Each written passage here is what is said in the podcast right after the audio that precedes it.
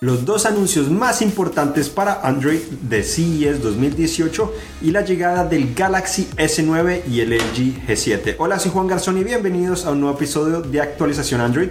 Este es el episodio número 81. Comenzamos eh, este año con el episodio número 81, donde les traemos todas estas noticias en vivo y en directo a través de Facebook Live.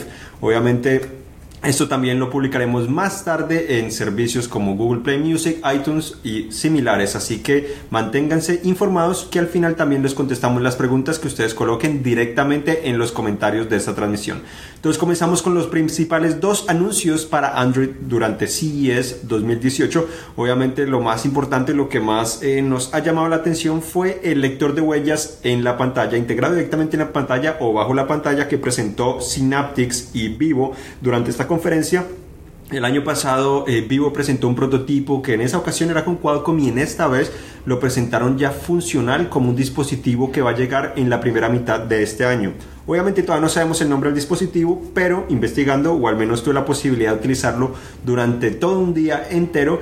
En la información del dispositivo del software dice que supuestamente es el Vivo eh, X20, lo cual es bastante elevado para lo que llevan actualmente, pero vamos a ver si es el nombre oficial o no, o lo cambian. Obviamente es un dispositivo no de, el de más alta gama, sino más o menos eh, de media gama. No sabemos el precio, pero Vivo obviamente es un fabricante bastante grande que aunque no conocemos en esta parte del mundo, es el quinto fabricante más grande de todo el mundo después de lo que es Samsung, Apple, Huawei y Oppo. Oppo es otra empresa que obviamente tiene un poco más de presencia en esta parte del mundo, pero tampoco es tan conocida. Entonces, lo interesante de este... Eh, de, este teléfono, porque es importante para Android, porque obviamente es el primero en teoría que han mostrado al público, podría ser el primero en llegar al mercado, pero también otros eh, fabricantes se podrían animar eh, con gran facilidad a lanzar esta clase de tecnologías en sus teléfonos, ya que Synaptics, eh, que es el que ofrece ese sensor directamente bajo la pantalla, es uno de los proveedores más grandes, al menos para empresas eh, que fabrican teléfonos importantes en el mundo, así que fácilmente podríamos ver otros teléfonos este año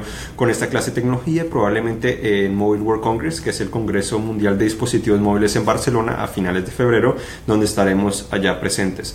Aparte de esto, otra noticia importante para Android, eh, sobre todo para los fanáticos de Sony. Obviamente de Sony no hablamos tanto muchas veces porque eh, año tras año no han generado grandes cambios a pesar de tener teléfonos muy interesantes, pero presentaron tres teléfonos de gama media que es el XA2, XA2 Ultra y el L2. Obviamente teléfonos que eh, no tienen los nombres más fáciles de pronto de acordarse o los más amigables de cierta manera y tampoco son los mejores, pero lo interesante es que por primera vez a Estados Unidos llegan con lector de huellas unos teléfonos eh, de Sony, anteriormente llegaba desactivado y además son teléfonos de gama media con lector de huellas, algo que Sony no había hecho realmente eh, a nivel mundial. Entonces a nivel mundial un teléfono de gama media que tiene especificaciones relativamente buenas, como es el procesador Snapdragon 630, tiene también Android Oreo, lo cual es bueno, cámaras eh, de 23 megapíxeles en algunos en la parte trasera y el Ultra tiene doble cámara frontal, lo cual es muy interesante y un flash que promete también no solo capturar eh, en la noche una buena, un buen detalle, buena iluminación en tu cara o en tu rostro, sino también que el, fondo también salga iluminado para que puedas ver realmente dónde te encontrabas y ver, ver todos esos detalles.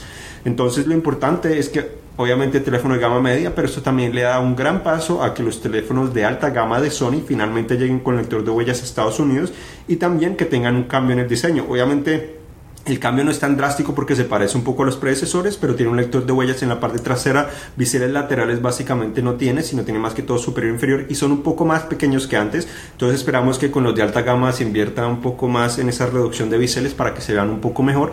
Y también la empresa dijo que estarían planeando, obviamente, eh, o lo que muchos hemos esperado, o algunos han esperado de cierta manera, estarían planeando integrar doble cámara trasera en algunos de sus dispositivos. Probablemente en los de alta gama lo harían.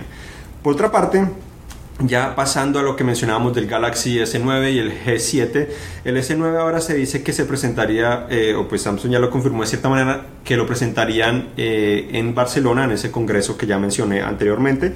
El 26 de febrero parece ser que sería la fecha, la preventa comenzaría el primero de marzo y estaría disponible el 16 de marzo. Entonces, obviamente son fechas interesantes que hemos esperado generalmente. Bueno, años anteriores lo han presentado generalmente en Barcelona, pero el año pasado se atrasaron un poco, probablemente por, deducimos que es por el problema que tuvieron con el Note 7, eh, y, pero esta vez sí regresarán a este congreso, lo presentarán y semanas más tarde ya estaría disponible, entonces muy interesante.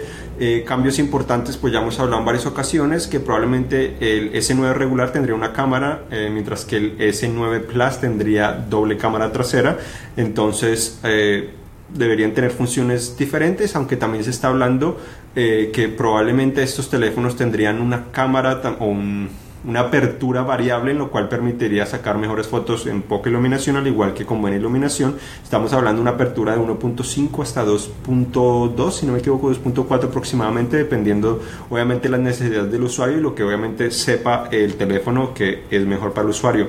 Obviamente esperamos que el, en el caso del Plus traiga también ese enfoque. Eh, o, el fondo borroso que eh, la empresa integró en el Note 8, pero no sabemos si de pronto en el pequeño o en el regular también llegaría esta característica tan solo con utilizar un lente como lo hace eh, Google en los Pixel 2, ya que obviamente la cámara de los últimos teléfonos Samsung también han tenido, tenido doble píxel, así que es una posibilidad muy importante.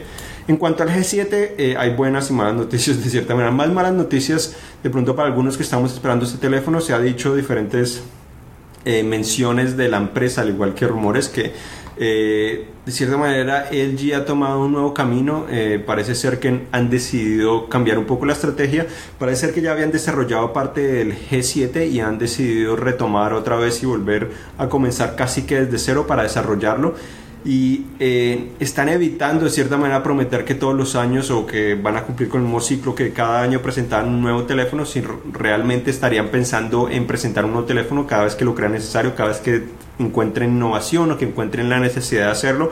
Obviamente eh, cada vez es más difícil innovar y de pronto en un futuro ese será el proceso que los eh, grandes fabricantes actualicen sus teléfonos eh, cada dos años, pero obviamente yo creo que todavía no estamos en ese punto, es probable porque LG no ha logrado tener tanto éxito últimamente, porque obviamente se ha venido opacando un poco por el éxito de empresas como Samsung y Apple, obviamente. Entonces, a pesar de presentar excelentes dispositivos, obviamente no invierten tanto dinero en marketing como lo hace Apple y Samsung, entonces obviamente los perjudica un poco.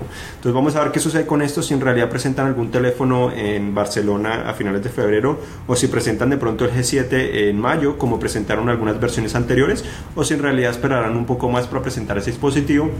Lo que es cierto, pues obviamente estaremos pendientes y estaremos muy interesados en conocer qué es lo que trae este, este o qué podría traer este dispositivo. Algo interesante también es que esta semana se, hubo una gran filtración de lo que son los celulares Motorola para 2018. Básicamente se conocieron los principales teléfonos de la empresa. Eh, esta empresa que ya es de Lenovo se ha enfocado en lanzar muchísimas variaciones de sus dispositivos. Antes está enfocado en tan solo algunos modelos y ahora eh, está lanzando toda clase de dispositivos. Eh, lo que se filtraron fueron imágenes de Draw Life, información, obviamente los modelos. Entonces comenzamos con probablemente el más importante, el Moto Z3. No se sabe si va a Force, pero por ahora el Z3 sería el teléfono insignia de la empresa. Lo interesante es que este teléfono parece ser que tendría una pantalla un poco curva, similar a los teléfonos de Samsung, pero también traería biseles muy pequeños, lo cual también es bueno. Eh, no se ve un lector de huellas, entonces no se sabe si se enfocarán en ofrecer reconocimiento de rostro o si integrarán el lector de huellas en la parte, eh, pues bajo la pantalla, como lo mencionaba, similar a lo que hizo Vivo. Entonces, eh, Vamos a ver qué sucede con eso. Parece que tendría también doble cámara trasera y en la parte inferior de la pantalla tiene una raya similar a lo que Apple integró en el iPhone 10. Eh, una raya que en el iPhone sirve para eh, indicarte cómo ir a inicio o la pantalla principal, pero no sabemos si eso funcionará así en los teléfonos de Motorola o si en realidad significará donde se, encuentra el lector de huellas. Eh, aparte de esto, también se filtró el Moto Z3 Play, que es un teléfono de más gama media de cierta manera, eh, más económico, eh, busca tener un balance mejor de precio y especificaciones. También biseles muy pequeños, parte trasera obviamente sigue siendo muy parecida también en los dos dispositivos al parecer, porque obviamente tienen que ser compatibles con los Motomods, los módulos de la empresa. Eh, doble cámara trasera también, eh, tiene, tampoco se le ve el lector de huellas. Este tendría al parecer una pantalla, o los dos tendrían una pantalla 6 pulgadas, lo cual es interesante, un poco más grandes antes. Otro teléfono que también se filtró de Motorola, el Moto X5. Este sería uno de los más interesantes de la empresa porque al parecer podría tener una lengüeta como el iPhone 10. Esa parte arriba que de cierta manera entra un poco a la pantalla y tapa un poco el contenido. Al parecer podría ser algo similar a eso. Tampoco tendría eh, parecer un lector de huellas al menos visible, parte trasera doble cámara trasera y parte trasera de vidrio similar a lo que fue el X4. Otros teléfonos filtrados tenemos al Moto G6, el G6 Play y el G6 Plus, teléfonos populares por lo económicos y buenos que son. Tendrían un diseño más similar a lo que fue el X4 y lo que sería el X5, con una parte trasera de vidrio, pero obviamente tendría biseles un poco más grandes el lector de huellas estaría ubicado en la parte trasera donde se encuentra el logo de Motorola, entonces sería algo interesante, algo novedoso para la empresa y obviamente en especificaciones variarían un poco, estamos hablando de una pantalla de 5.7 pulgadas en uno de ellos, otro de 5.9 pulgadas. Y eh, obviamente los, probablemente el Play es el que sea más pequeño, el de 5.7 pulgadas, eh, mientras que los otros serían de pronto un poco más grandes, obviamente son tan solo rumores. Hablamos de, también de diferentes especificaciones como eh, un procesador Snapdragon 450, al igual que un 630, 3, 4 GB de RAM y hasta el Plus podría traer hasta 6 GB de RAM. el lector de huellas del, del Plus al menos estaría ubicado en la parte inferior de la pantalla, en la parte como básicamente se encontraban en otros teléfonos Motorola actualmente, pero también tendría unos biseles relativamente grandes, no tan grandes como era anteriormente, pero tampoco tan pequeños como nos gustaría. Y otro teléfono que también presentaría la empresa sería el Moto E5, el más económico de estos teléfonos que hemos mencionado. Obviamente el diseño eh, no cambia mucho realmente, también biseles grandes, eh, parte trasera parece ser de metal, tendría tan solo una cámara, pero el lector de huellas también estaría ubicado en esa parte trasera donde se encuentra el logo de Motorola. Entonces, ahora pasamos a otras noticias. También eh, ya llevamos varias semanas, o, un par de semanas al menos, con el drama de Huawei, al menos para Estados Unidos. Se suponía que Huawei estaba planeando lanzar el, el Mate 10 Pro, al menos el teléfono que es el más insignia antes del Porsche eh, Edition o Porsche Design, que es más costoso y que lo venden de manera limitada en algunas partes del mundo, pero en teoría este teléfono eh, está planeado que llegara a Estados Unidos a través de diferentes operadores como AT&T Verizon, pero al parecer al final, antes de presentarlo, tan solo unos días antes de presentarlo en CES, parece ser que AT&T Verizon, Verizon se arrepintieron por presiones del gobierno de cierta manera para que no vendan esos teléfonos al menos de manera oficial a través de un operador en Estados Unidos. Y parece ser que el gobierno lo sigue presionando para que obviamente o sigue presionando a AT&T de cierta manera para que al parecer eh, este acuerdo no suceda. Así que Huawei la tiene un poco difícil para llegar a Estados Unidos uno de los mercados más importantes del mundo a nivel de telefonía celular. Obviamente acá se invierte mucho dinero en eso están los consumidores dispuestos a gastar y de manera desbloqueada es un poco limitado porque no tiene tanta publicidad y no tiene tanto acceso como lo hacen los operadores. Así que vamos a ver qué sucede con esto, si de pronto a finales de año o el próximo año Huawei llega o si lo logra de cierta manera penetrar de manera importante a este mercado de manera desbloqueada. Obviamente es el tercer fabricante más grande del mundo, pero es importante que llegue acá a Estados Unidos porque acá tiene números muy muy bajos. Otras noticias, se rumora que finalmente Samsung presentaría este año el Galaxy X, después de como 5 años de ser rumorado. El Galaxy X es un teléfono, o sería el primer teléfono con pantalla flexible, un teléfono flexible de cierta manera. Se dice que lo estarían presentando en diciembre de este año. No sé exactamente qué características podría tener, pero obviamente esa pantalla flexible que se doblaría de alguna manera sería lo más emocionante de ese teléfono.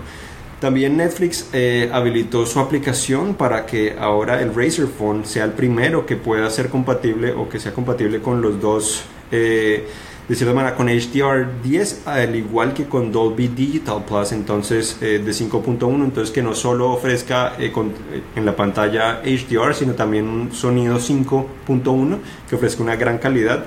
Parte de esto también Huawei, eh, ya que estamos hablando de Huawei, Huawei al parecer anunció que el Honor 8 no estará recibiendo Android Oreo, sino se estará quedando en Nugget, lo cual es un poco triste. Samsung también presentó una edición limitada del que se llama Galaxy Note 8 Olympic Games Limited Edition, que es un teléfono eh, con una parte trasera blanca con bordes dorados, el cual está obviamente exclusivo para los juegos. Eh, olímpicos que sucederán ahorita, en el cual eh, obviamente están, si no recuerdo mal, están produciendo tan solo 4.000 unidades, en la cual se lo estarán dando a los participantes y tendrán otros eh, en algunas partes del mundo al menos para mostrarlas, pero todo lo demás es obviamente igual que el Note 8, tan solo tiene modificación la parte trasera, los colores y obviamente eh, algunas partes también de la interfaz han sido modificadas para mostrarte un fondo de pantalla que sea eh, más olímpico de cierta manera y algunos iconos similares.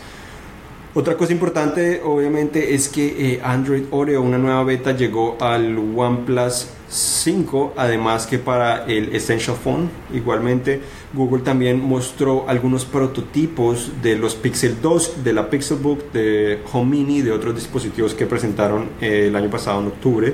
Obviamente se puede conocer un poco más en detalle qué que estaba planeando Google, ya sabemos el producto final, pero se puede saber cómo llegaron ahí. Además de eso, también tenemos que existe la posibilidad que Google esté actualizando pronto su teclado, el Gboard, para que también ahora ofrezca también eh, respuestas inteligentes. Entonces, básicamente, según lo que está viendo en la pantalla o lo que puedas contestar, te sugieren contestar antes de que tú escribas eso. También Google dijo que la velocidad de las páginas web móviles ahora estará comenzando a impactar eh, la visibilidad que tengas en, los, en ese motor de búsqueda. Entonces, si es lenta, probablemente te va a perjudicar y no vas a aparecer en los primeros resultados.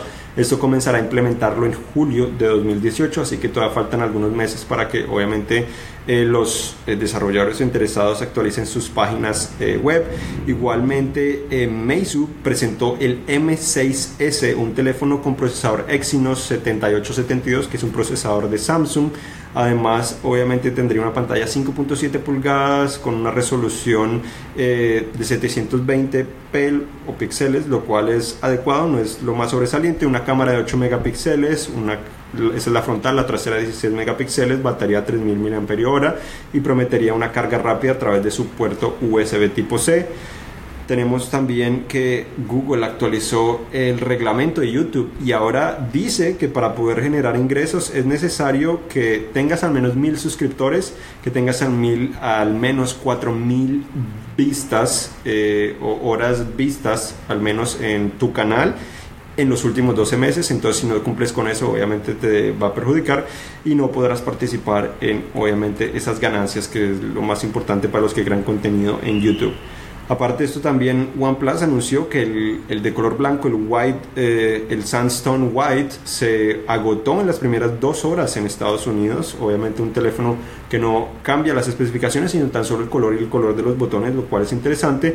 Y Google también eh, anunció un nuevo plan para su servicio de telefonía celular Project Fi, en el cual anuncia que de cierta manera ahora tiene un plan ilimitado por 80 dólares podrás eh, hacer llamadas, eh, textos ilimitados acá, obviamente en Estados Unidos.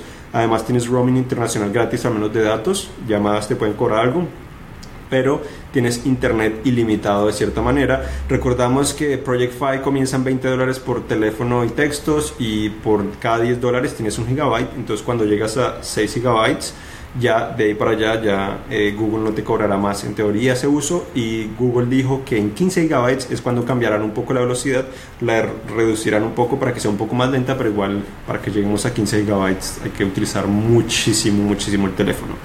Por último también Huawei presentó el Honor 9 Lite, al menos en India, con una pantalla eh, Full HD Plus, tiene una relación de aspecto de 18 por 9 con muchos, eh, tiene doble cámara trasera, tiene un lector de huellas en la parte trasera, biseles relativamente pequeños, tiene un procesador Kirin 659, la pantalla es de 5.65 pulgadas, ejecuta Android Oreo y tiene 32 o 64 GB de almacenamiento y también tiene doble cámara frontal aparte de eso. Entonces hasta aquí llegamos, ahora vamos a contestar las preguntas que ustedes tengan.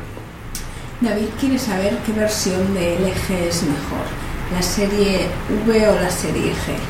En general la serie V es un poco superior, se parecen mucho en muchos casos, pero la V es la que ha intentado demostrar más innovación, intentan eh, traer cosas nuevas y muchas veces esas novedades se transfieren directamente a la G, como fue en el primer, en el B10, integraron un lector de huellas que no estaba en el G4 en el momento, pero eh, después de eso en el G5 sí trajo lector de huellas y fue el primero, el primer G que trajo ese, entonces eh, traen más innovación obviamente de cierta manera y también obviamente es un poco más costoso. Pablo está interesado por el S9, quiere saber los pros y los contras además de eh, que tendrá distinto del S8. Por el momento son tan solo rumores, eh, obviamente es difícil definir qué va a tener, eh, lo que se conoce o se dice es que va a tener un diseño muy similar, el lector de huella estaría un poco mejor ubicado, estaría en la parte inferior más hacia la mitad, entonces inferior de la cámara, un poco más hacia la mitad más fácil de acceder, pantallas curvas probablemente USB tipo C, resistencia al agua, carga inalámbrica, nuevo procesador RAM, entonces va a ser un poco más rápido, probablemente las cámaras también traerán novedades como mencionaba hace unos momentos, entonces yo no creo que la actualización sea tan grande comparado al S8, al menos en el momento, pero es posible que traiga eh, fotos con fondo borroso que por el momento no están disponibles en el S8, entonces ese puede ser el principal atractivo, eh, en el caso del Plus doble cámara trasera podría traer más funciones aún, Hablan también que podría tener cierto reconocimiento facial, al menos para algunas funciones. Eh, yo creo que esas serían las principales novedades. Falta esperar que lo presenten, pero yo creo que sería una actualización no demasiado grande, pero obviamente algo que podríamos disfrutar. En cuanto a lo de, a lo de reconocimiento facial, de hecho, eh, Wilson nos preguntaba si piensas que va a salir con ah, realidad aumentada o si crees que Samsung va a descartar esa tecnología. Realidad aumentada, en realidad, valga la redundancia, ya está disponible de una u otra manera en el S8 y en muchísimos teléfonos Android. Por eso también fue que eh, Google anunció lo que es el ARKit, básicamente, que básicamente una nueva plataforma realidad eh, aumentada en el cual permite que los desarrolladores creen diferentes experiencias de realidad aumentada. Obviamente no hay no hay muchas aplicaciones buenas y hay muchas aplicaciones de cierta manera, pero muchas buenas. Es difícil porque obviamente todas las empresas siguen explorando las posibilidades de realidad aumentada, hay muchas limitaciones, no sabemos exactamente qué es lo importante, ya lo han, muchas empresas lo han intentado de muchas maneras, pero sí estará disponible. Si te refieres a la realidad aumentada de reconocimiento de, de rostro, de ponerte diferentes eh, caras, etcétera, yo creo que sí es posible. Igual de cierta manera ya existe igual como ese Snapchat también ya reconoce tu rostro y te puede eh, colocar filtros en la cara, entonces eh, también es muy relativo, no sabemos qué más se puede hacer con eso. Eh, vamos a ver, realidad aumentada, realidad virtual son cosas que hemos visto por varios años o por muchos años, pero no ha logrado descubrir ese secreto para hacerla totalmente popular, para que la incluyan en todos los dispositivos y para que la gente realmente esté muy interesada e invierta más dinero en esa clase de dispositivos. Ator nos dice que no es usuario de Android eh, pero le gustaría saber si vale la pena cambiarse del iPhone 7 8 Plus al Google Pixel 2 XL. ¿Qué ganaría y qué perdería? ¿Del 7? ¿Del iPhone 7? 7 Plus. Del 7 Plus, bueno, eh, lo principal es la experiencia, es lo más difícil de cambiarse una plataforma a otra. Si estás acostumbrado a iOS, obviamente es muy difícil cambiarse a Android, igual de Android a iOS. Son, aunque cada vez se parecen más, igual son diferentes. Eh, si vale la pena, depende si estás frustrado con iPhone, obviamente vale la pena probar algo totalmente nuevo. Las ventajas eh, es que tienes más posibilidades de escoger un dispositivo. Si tienes iPhone, tan solo tienes tres versiones probablemente que puedas escoger, a veces cinco dependiendo de de si miras eh, generaciones anteriores de los dispositivos, con Android tienes millones de teléfonos de diferentes marcas, eh, diferentes colores, tamaños, entonces si no quieres un teléfono tan grande o pequeño puedes más o menos escogerlo.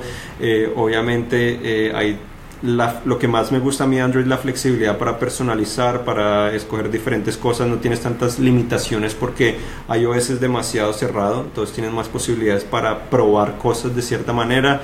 Eh, tienes conector de audífonos en muchos dispositivos también, eh, algo que ya no encuentras en, en, iPhone, tienes que tener el adaptador igual es molesto. En cuanto al Pixel 2 XL, pues... Eh, en realidad el Pixel 2 XL yo creo que es lo que más se parece a un iPhone de cierta manera, pero lo más sobresaliente de los Pixel 2 y el 2 XL es la cámara, no hay una cámara como la de estos teléfonos, obviamente no tiene digamos ese zoom óptico 2X como el Plus o tampoco como el iPhone 10 pero obviamente puedes capturar fotos con fondo borroso más fácilmente porque logra capturar más rápidamente los objetos así estén en movimiento, eso es lo que principalmente me gusta de esto. Y ha demostrado que eh, en diferentes condiciones es probablemente la mejor cámara eh, logra excelentes resultados. Aparte de eso, eh, obtienes también actualizaciones rápidamente, algo que en otros teléfonos Android no es tan común. Eh, estás más o recibes nuevas funciones de Google, como también incluye la cámara, lo de realidad aumentada, algo nuevo eh, para Android, de cierta manera, al menos directamente en la cámara. obtienes esas novedades.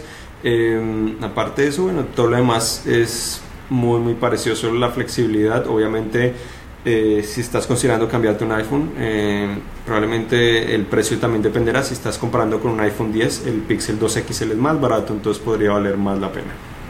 Pedro nos dice OnePlus Go. OnePlus Go, Sí, ¿qué ya sentido? está.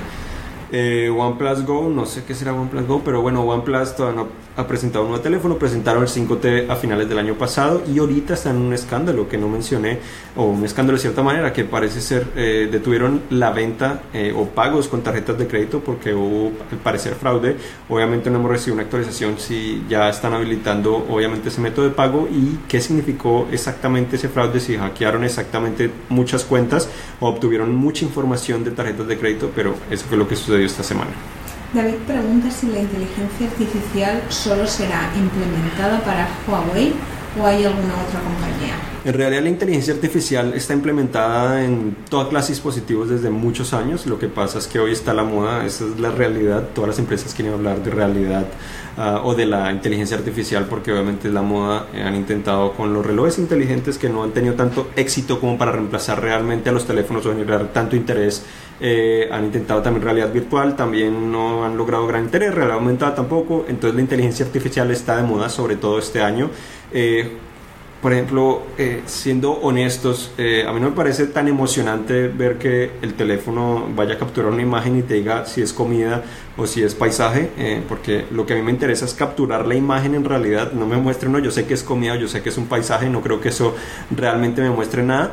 Eh, los teléfonos tienen tanta inteligencia que ellos se adaptan también a condiciones de luz, obviamente eh, tienen mucha inteligencia artificial para saber manejar todas las aplicaciones que tienen, las redes también donde te encuentras para optimizar la duración de la batería, también integran a Google Assistant, a Alexa muchas veces, que eso es inteligencia artificial, a Bixby también lo, lo integran para comunicarse con diferentes dispositivos, como Samsung tiene también Bixby, permite controlar dispositivos, también otros teléfonos pueden utilizar a Google Assistant, también los Samsung para controlar diferentes dispositivos, también eh, pueden mandar, eh, transmitir información a- al televisor para obviamente eh, duplicar la pantalla de cierta manera. Entonces inteligencia artificial está presente en todas partes, yo creo que eso seguirá presente y que hablen o no hablen las empresas de eso, yo creo que en realidad sobra en muchas ocasiones, yo creo que es más eh, por estrategias de marketing y no necesariamente por eh, ofrecernos nuevos beneficios, sino porque ya hemos tenido beneficios, ya sabemos que hay mucha inteligencia artificial en todos los dispositivos que utilizamos. Elías quiere saber cuánto dura la vida de un reloj inteligente, si se trata de un año o, cuánto tiempo. Bueno, la vida es relativa. eh, si la vida es que sale uno mejor o no, bueno, eh, probablemente una vez cada año, de pronto se puedan actualizar, pero eh, yo creo que duran mucho más. He tenido este Gear S3 ya casi, llevo un año y medio, yo creo aproximadamente, y por el momento estoy feliz. Obviamente, si sale uno nuevo, eh, espero cambiarme, esa es la posibilidad, pero este sigue funcionando sin problemas. La batería me dura sin muchos problemas un día completo, a veces me dura dos días. es más, este todavía me queda un cuarto llevo dos días utilizándolo. Entonces funciona bien. Entonces la vida, yo creo, probablemente unos tres años, yo creo que podría ser lo máximo relativo, menos que este mercado se detenga de manera importante, sobre todo porque no hay gran innovación y no ha logrado generar tanto interés como mencionaba, las empresas esperan es en- eh, buscar una nueva mina de oro, ya que los teléfonos se están saturando y la innovación es más difícil, entonces tienen que buscar otros segmentos donde puedan atraer eh, nuevos usuarios y obviamente generar más ventas. Y esto es todo. Bueno, muchas gracias por acompañarnos. Recuerden visitar cinet.com diagonal S para esta información y todo lo que sucedió en CES. Obviamente esperamos regresar con nuestra versión actualización Android Pro en las próximas semanas. Y recuerden que todas las semanas estamos aquí en vivo los miércoles cerca de las ah, o a las 4 de la tarde en teoría hora del Pacífico. Esto sería 7 del este y obviamente ahí ya mirarán en qué parte del mundo se encuentran para saber exactamente qué hora puede ser. Este fue el episodio número 81. Yo soy Juan Garzón acompañado con Patricia Puentes y hasta la próxima.